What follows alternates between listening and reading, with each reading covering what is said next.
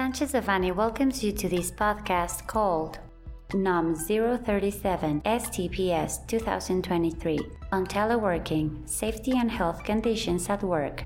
We remind you that this material is only informative and cannot be considered legal advice. For more information, please contact our lawyers directly. On June 8, 2023, NOM 037 STPS 2023 on teleworking safety and health conditions at work was published in the official Gazette of the Federation.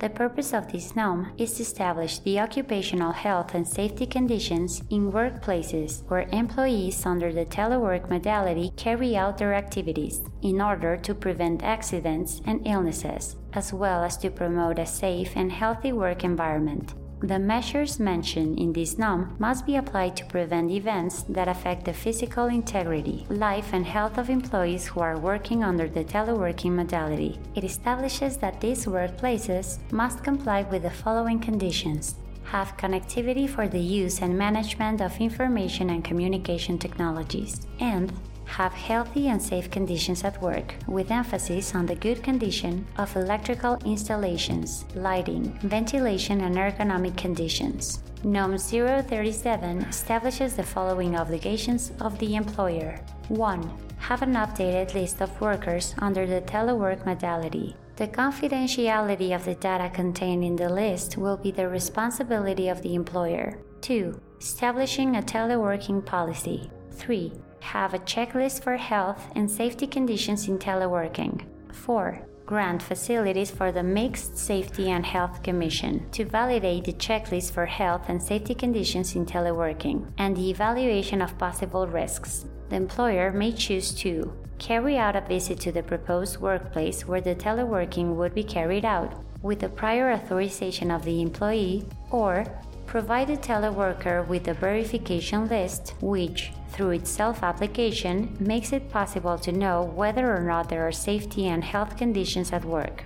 If applicable, to corroborate the information on the checklist, the Mixed Commission may request the employee to check the workplace remotely, supported by technology or photographic or video evidence of the workplace. In the event that the workplace proposed by the employee under the teleworking modality does not have proper health and safety conditions, teleworking cannot be carried out. 5. Establish and document the telework implementation process and its reversibility. 6. Provide an ergonomic chair, the inputs necessary for adequate performance, and where appropriate, the additions that guarantee ergonomic or postural conditions of the worker during his working day. 7 establish and document the way to provide maintenance to the equipment for the management of information and communication technologies provided. 8. Provide training to the teleworker at least once a year on health and safety conditions that they must have and maintain. 9. Carry out medical examinations of the teleworker and follow up on telework accident notices. 10. Share the checklist, its validation, photographic or video evidence, list of goods, and computer equipment provided to the Mixed Commission. 11. Have care mechanisms for a case of family violence that consider, among others, the return to face to face modality. 12. Provide support and facilities for the teleworker to participate in the Mixed Commission or in the Training and Productivity Commission.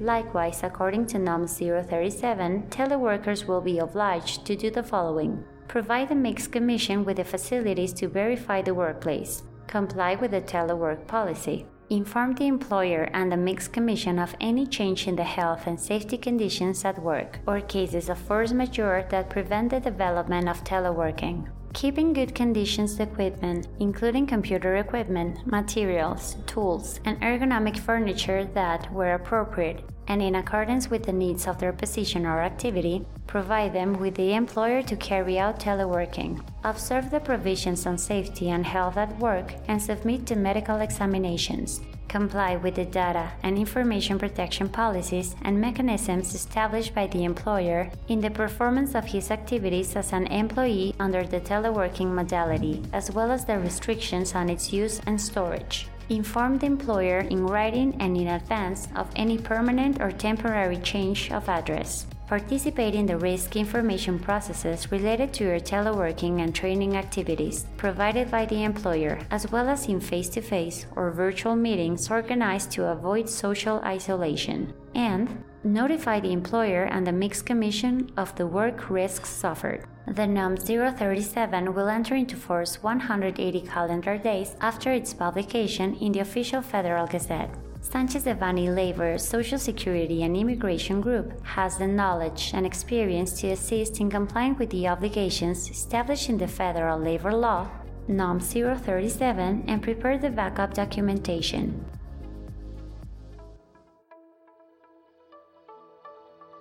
This content was prepared by Alfredo Kupfer Dominguez, Fermín Lecumberri Cano, and Sebastián Rosales Ortega, members of the Labor, Social Security, and Immigration Practice Group. For any questions or comments on this material, please contact us directly or visit our website, sanchezdevanny.com.